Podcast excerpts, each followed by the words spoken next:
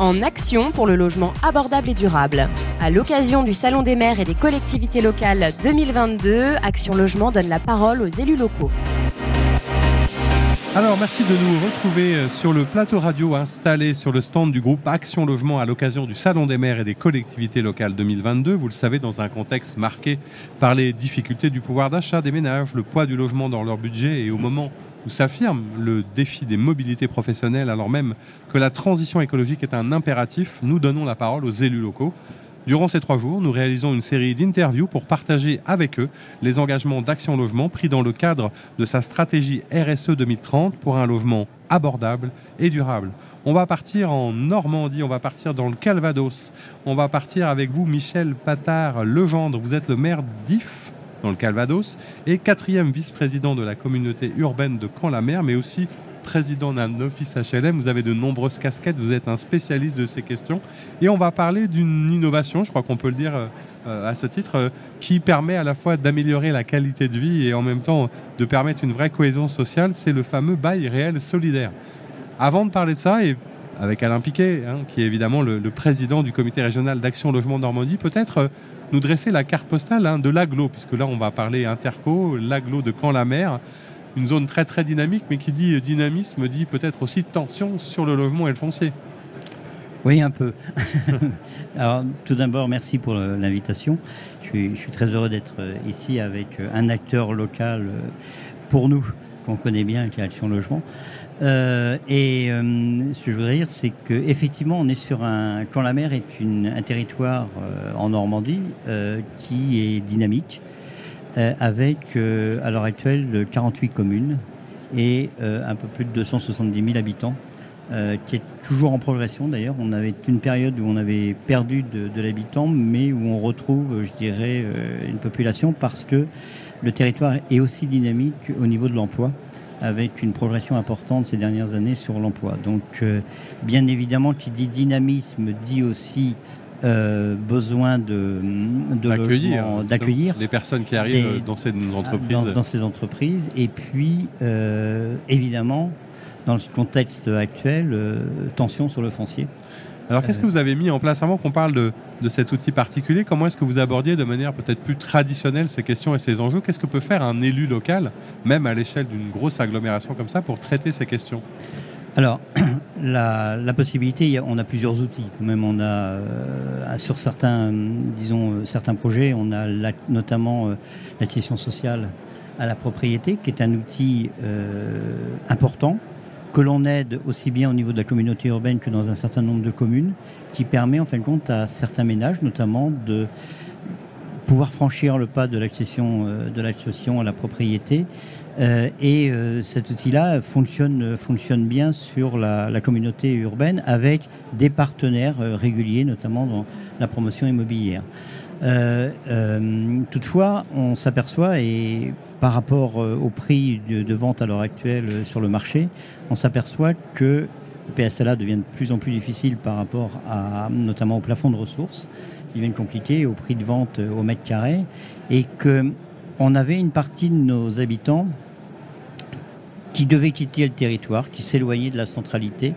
Pour une raison toute simple, c'est que les prix au mètre carré étaient beaucoup trop importants. Ils ne pouvaient plus rester, ne pouvaient ni, acheter. ni acheter. Et ces gens-là ne pouvaient pas aller sur le logement euh, libre euh, parce que bah, il y avait, euh, il manquait, il voilà, il manquait, je dirais une case notamment pour euh, ce qu'on appelle les ménages des, classes moyennes. Ils étaient coincés entre, deux, impossibilités, Donc euh, c'est là, euh, alors depuis quelques années, parce qu'on travaillait sur le sujet de, de j'irais effectivement d'avoir un outil complémentaire et que cet outil complémentaire, on l'a monté alors depuis, ça a mis un certain temps parce que d'abord c'est nouveau, qu'il y a peu de euh, d'office euh, de foncier solidaire sur euh, le territoire. C'est là où on a une innovation. C'est-à-dire que face à peut-être, il y avait une palette mais qui ne fonctionnait pas, etc., vous êtes un peu inspiré de ce qui se passe ailleurs. Je crois que dans les pays anglo-saxons, c'est plus courant et vous avez été le premier alors on, a créé un système de ce type dans votre intercommunalité Je vais être modeste, on n'est pas les premiers en France. Non, mais dans, dans la, Normandie, dans la Normandie, par ben contre, on est le c'est déjà pas mal. On est euh, les premiers, euh, le premier euh, OFS intercommunal. intercommunal. Derrière, il y a déjà des offices, des OFS notamment portés par les bailleurs sociaux, mais on est le premier OFS intercommunal. Alors racontez-nous un petit peu comment ça fonctionne, un office foncier solidaire. C'est quoi le, principe et comment on a un gain justement Comment est-ce qu'on arrive à lever les freins que vous évoquiez à l'instant Alors le principe, et je vais être, euh, je dirais assez simple, c'est que on dissocie le foncier du bâti. C'est-à-dire que l'organisme de foncier solidaire lève des fonds pour pouvoir acquérir des fonciers. Alors, le foncier, on a aussi, nous, des fonciers effectivement qui sont des fonciers euh, privés, mais on a aussi des fonciers euh, communaux notamment. Et notre démarche est de dire aux, maires, à tous les maires, euh, attention, on ne on peut pas aller sur le prix du marché actuel, il faut qu'on fasse un effort, parce que c'est un effort pour conserver aussi nos habitants. Donc on a une première étape qui est l'acquisition de fonciers par euh, les, je dirais, l'organisme de foncier solidaire, le EFS. Et puis après, derrière, le propriétaire qui va acheter le bâti, c'est-à-dire on, monte avec un opérateur quel qu'il soit, ça peut être un bailleur social, mais ça peut être aussi un, opérateur privé, on monte en fin de compte un, projet avec un propriétaire qui va être propriétaire que de son bâti. Et ça va faire bien évidemment baisser. Vous savez, on arrive maintenant sur des prix du terrain très très élevés sur nos territoires. Et ça va faire baisser d'autant le, le, prix de l'opération. Et du coup, la, personne qui rentre dans les lieux, elle signe un bail réel solidaire. C'est-à-dire que ça fait une différence. Elle n'est pas propriétaire de son terrain. De son terrain. Elle est propriétaire de son bâti. Mais de son bâti. Et en fin de compte, elle paye une redevance euh, sur la location du terrain, mais qui est bien moindre que si on intégrait, disons, dans les mensualités euh, d'un remboursement d'emprunt, euh, la, je dirais, l'acquisition du, du foncier. Alors, effectivement, je me tourne vers vous, du coup, Alain Piquet, président du comité régional d'Action Logement en Normandie. Vous connaissez particulièrement bien le lieu. Hein, il, me semble que vous êtes même très très voisin. et donc, c'est une opération, je suppose, qui vous inspire beaucoup d'attention et d'intérêt. Comment est-ce que le groupe Action Logement euh, s'est investi et, innove quelque part en faisant ce, type euh, de projet? Bah, D'abord, euh, ce qui est intéressant dans cette démarche, c'est que pour revenir à l'ADN d'Action Logement et, ce parcours résidentiel, c'est une brique supplémentaire, si je puis dire, pour cette fois-ci aider les salariés de nos entreprises à devenir propriétaires à moindre coût mais pleinement propriétaires de leur bâti. Et, ce qui est intéressant de cette démarche-là, effectivement, c'est que je pense que pour l'intérêt communal, il est évident. C'est-à-dire qu'il y a une maîtrise foncière et surtout, euh, il y a une forme de lutte contre, euh, effectivement, euh, ces envolées de coûts de foncier. Il y a une réelle maîtrise.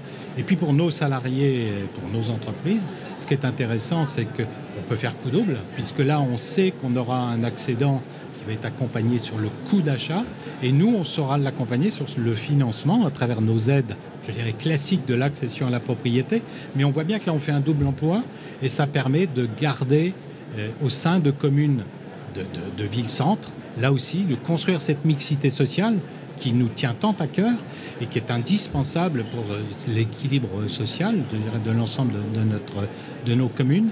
Mais clairement, effectivement, c'est devenir propriétaire, à moindre coût, tout en étant aidé euh, par Action Logement pour, l'ensemble de nos salariés, mais pour ceux qui le pourront et dans l'intérêt de, nos entreprises. Donc on est vraiment sur quelque chose, euh, un modèle, je dire, gagnant-gagnant pour tout le monde, avec à la fois évidemment quelque part le fait d'inventer des solutions un peu nouvelles, mais aussi de participer, de contribuer à cette fameuse mixité sociale. Et, j'allais dire quelque part, pour vous, monsieur le maire, de, presque de reprendre la main sur une politique de l'habitat, c'est aussi ça qu'il y a derrière oui, c'est ça. Et puis, il euh, faut dire que les, collectivités aident euh, à l'accession et que dans le dispositif du PSLA, c'est-à-dire c'est du one shot, c'est-à-dire qu'on aide le premier mmh.